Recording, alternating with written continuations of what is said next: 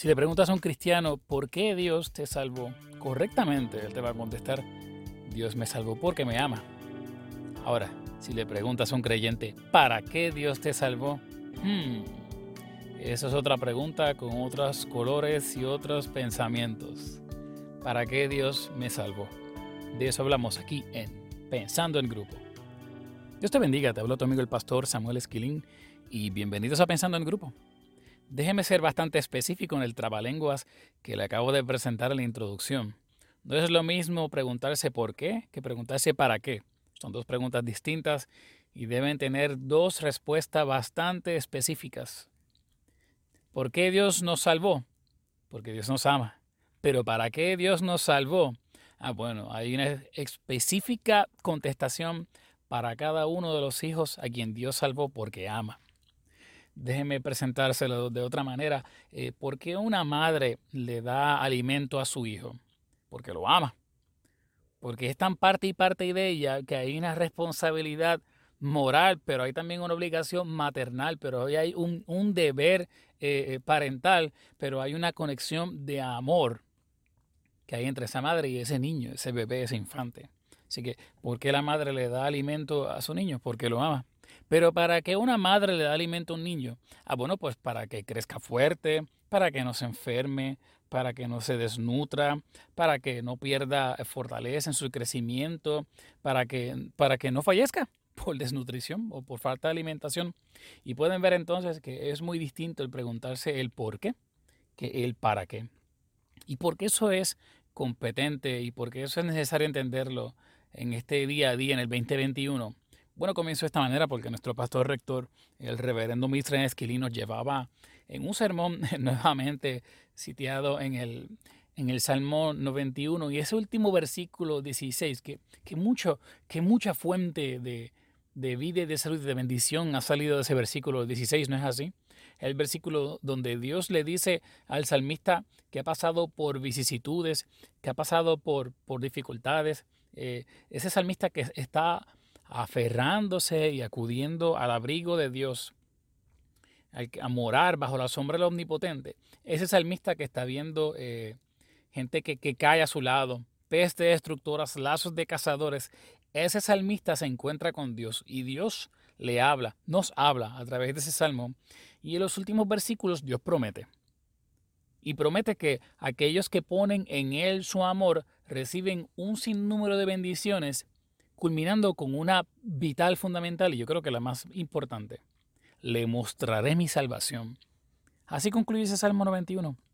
Le mostraré mi salvación. Otra vez, para aquellos que ponen, que depositan su amor en el Señor, reciben de Él una muestra, reciben la muestra, reciben una visión de qué es su salvación, la salvación del Señor, en qué consiste.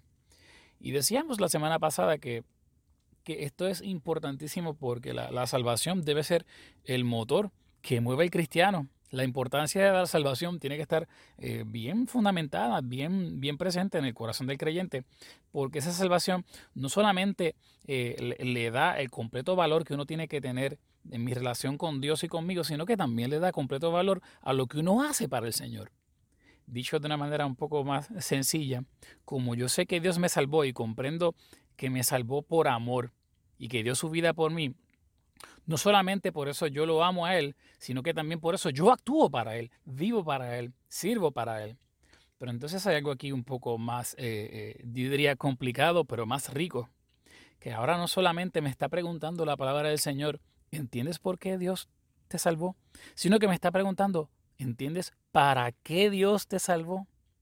Wow, ¿cuáles son las implicaciones? ¿Cuáles son los propósitos que tiene Dios conmigo que lo movieron a, llegar al sacrificio óptimo de dar su vida en la cruz del Calvario por mí? Qué increíble, ¿no es así? ¿Te has puesto a pensar eso tú alguna vez? ¿Para qué Dios te salvó? No otra vez, ¿por qué? ¿Para qué Dios te salvó? Déjeme darle otros ejemplos bíblicos para, para yo poder eh, estar convencido de que expliqué esto coherentemente y competentemente. Miren, cuando Dios llama a Moisés, ¿se acuerdan de ese evento brutal y, espectacular de la zarza ardiente? Y, Moisés se quita sus sandalias, Dios le dice, quítate de las sandalias porque estás en un lugar santo. Y entonces dice la palabra, y eso es en, en Éxodo capítulo 3, Mire lo que hace Dios. Dios le dice a, Moisés, mira, yo soy el Dios de tu padre, el Dios de Abraham, el Dios de Isaac, el Dios de Jacob. Y luego en el versículo 7, miren cómo Dios presenta su amor. Pero presenta su propósito a la misma vez. Le dice, dijo luego Jehová, bien he visto la aflicción de mi pueblo que está en Egipto, y he oído su clamor a causa de sus exactores, pues he conocido sus angustias. Este es el Dios que ama. Dios le va a decir a Moisés, ve a donde Faraón y proclama salvación para el pueblo, porque yo he escuchado su clamor. Y ese es Dios diciendo, yo amo mi pueblo. Lo amo tanto que yo he escuchado su clamor y sé la situación en la cual se encuentran. Eso es Dios diciendo, los voy a salvar porque los amo. Pero entonces ahora viene el por qué los va a salvar también. Versículo 8. Y he descendido para liberarlos de las manos de los egipcios. ¿Para qué? Ah, y sacarlos de aquella tierra a una tierra buena y ancha, a tierra que fluye leche y miel, a los lugares del cananeo, del eteo, del amorreo, del fereceo, del ebeo y del jebuseo. Otra vez, entonces vuelve e insiste, mira, eh, los amo. Versículo 9, el clamor pues de los hijos de Israel ha venido delante de mí y también he visto la opresión con que los egipcios los oprimen. Ven, por tanto, ahora y te enviaré a Faraón para que saques de Egipto mi pueblo, los hijos de Israel. Entonces ven que Dios es bien específico en decirle a Moisés, yo voy a salvar a mi pueblo, en primer lugar porque los amo. Y los amo tanto que he escuchado su clamor. He estado pendiente a cada evento difícil que han pasado como pueblo. Pero yo no solamente los voy a salvar porque los amo, los voy a salvar para algo, los voy a salvar para llevarlos a una tierra prometida, para que crezcan, para que fructifiquen. Y miren también, detrás de todo esto hay un plan de salvación para que de ese pueblo llegue el Redentor, llegue el Señor Jesús. ¿Quieren verlo de otra manera? Cuando Dios le habla al pueblo a través del profeta Miqueas, eh, uno de los profetas menores, y es de esos libros que, no se predica mucho y debería predicarse más. Miren, el, capítulo 4 de Miqueas es hermosísimo.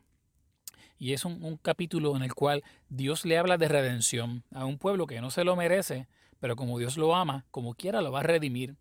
Y miren qué hermoso, en Miqueas capítulo 4, versículo 6, Dios le dice a su pueblo a través del profeta, en aquel día dice Jehová, juntaré la que cojea y recogeré la descarriada y a la que afligí y pondré a la coja como remanente y a la descarriada como nación robusta y Jehová reinará sobre ellos en el monte de Sion desde ahora y para siempre. Van viendo que las dos cosas están ahí puestas de una manera exquisita y perfecta. Dios va a salvar a la que cojea, a la descarriada, a la afligida. Hay un amor de Dios que se está presentando, que se está evidenciando, que se está dejando sentir y haciéndose saber. Pero no solamente Dios hace las cosas con amor, sino que las hace con propósito.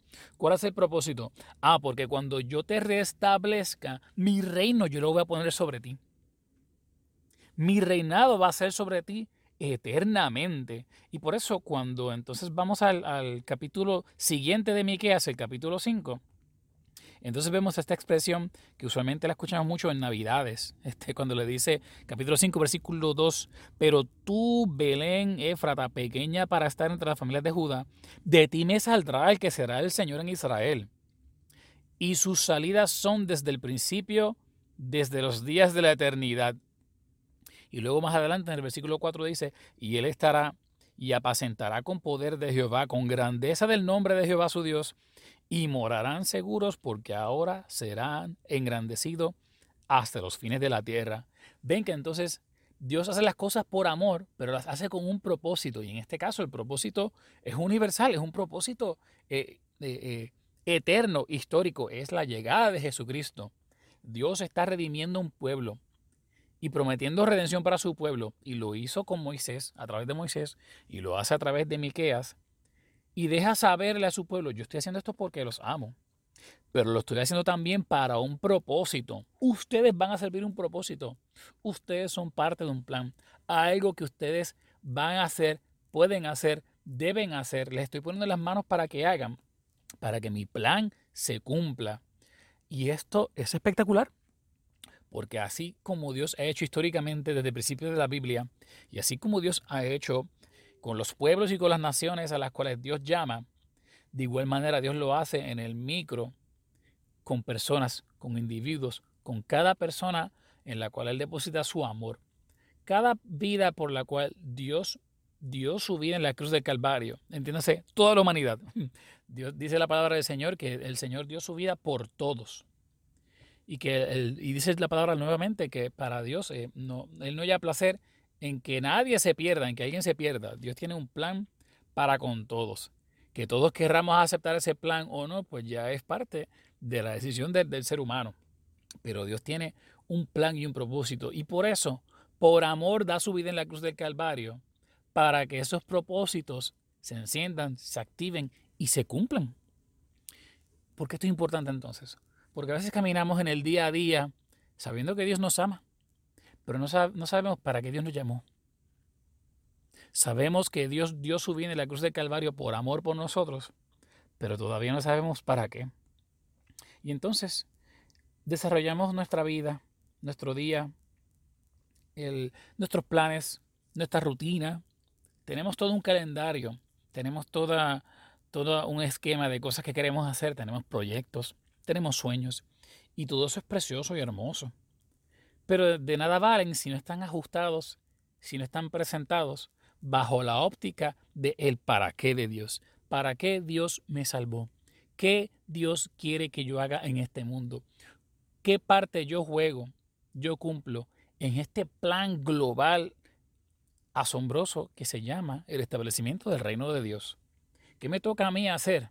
Oye, si estás pensando que, tú no formas parte de ese plan, pues mira, este, piénsalo bien.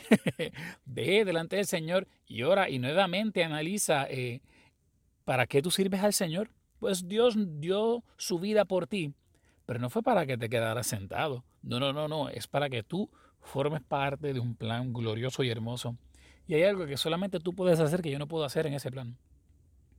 Por eso decía el, apóstol Pablo que Dios llamó a algunos pastores, otros maestros, otros profetas, porque Dios tiene su mirada puesta en ti ahora mismo.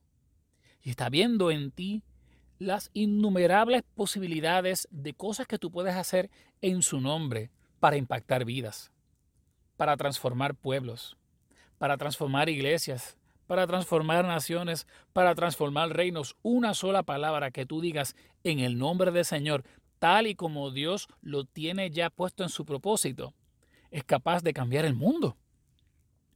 Y tal vez tú estás sentado en tu silla escuchando esto, guiando tu automóvil y nunca te habías hecho esa pregunta, ¿para qué Dios me salvó?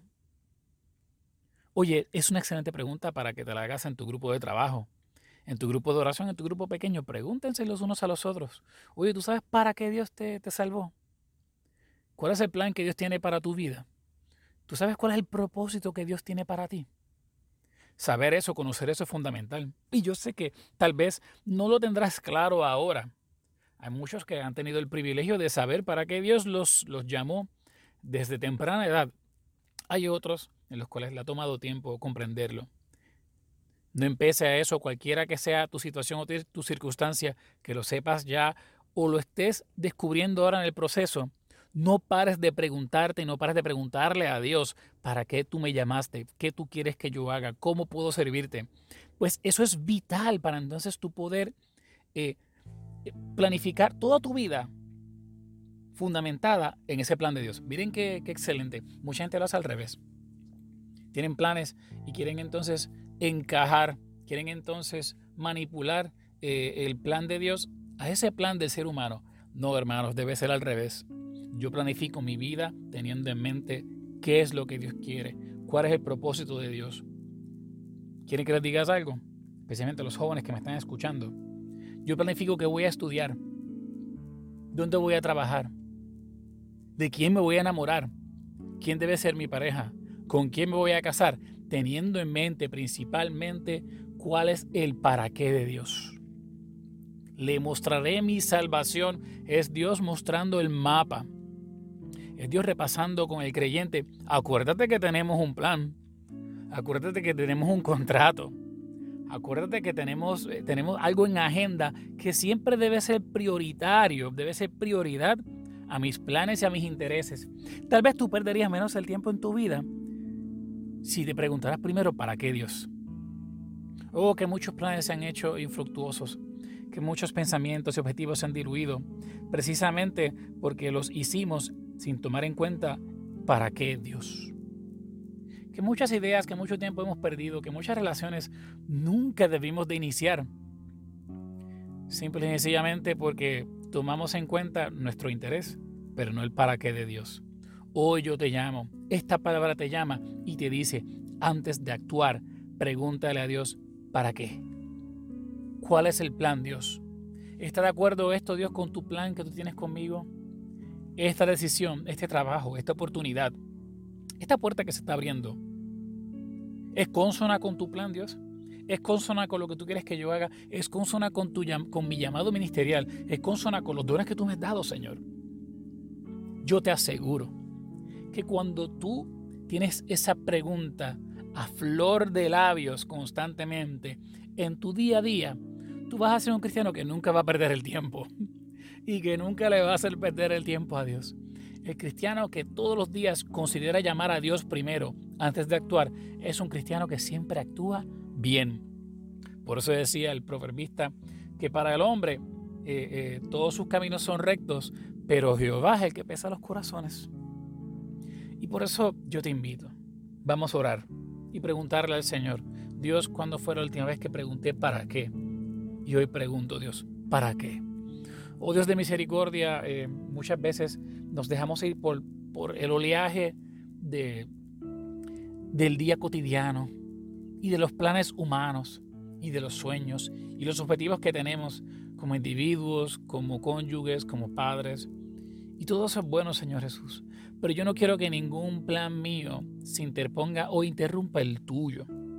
Tú me has dado un libre albedrío. Y me has dado, Dios, la oportunidad de poder decidir caminos para, para caminar, opciones para tomar. Y llega el momento en que me puedo acercar delante de ti como el joven rico y preguntarte, Dios, ¿qué puedo hacer para ser salvo? ¿Qué tengo que hacer para ser salvo? Pero así como el joven rico, Dios está de mí si yo sigo tus instrucciones o si camino triste y continúo en mis planes. Dios, yo no quiero continuar en mis planes si esos planes te estorban. Yo no quiero continuar con esta relación si esta relación no está de acuerdo con tu para qué. Yo no quiero, Dios, moverme ni un centímetro, ni un milímetro, si ese movimiento va en contra del plan que tú tienes para conmigo. Pues hoy esta palabra me ha hecho entender que tú me salvaste por amor pero me salvaste para hacer cosas grandes en tu nombre. Para que en tu nombre vidas sean transformadas, familias sean cambiadas, iglesias sean bendecidas y naciones reciban el impacto de tu palabra, porque tú diste tu vida en la cruz del Calvario por un ser insolente como yo. Oh Dios, que cada día sea este nuestro norte, que nuestros planes y sueños siempre estén dictados por tu plan, por tu sueño por tu para qué. En el dulce nombre de Jesús oramos. Amén y amén. Es con mucha emoción que te anunciamos que la iglesia AMEC tiene una nueva página rediseñada, una nueva página de internet rediseñada para ti. La iglesiamec.org, iglesiamec.org.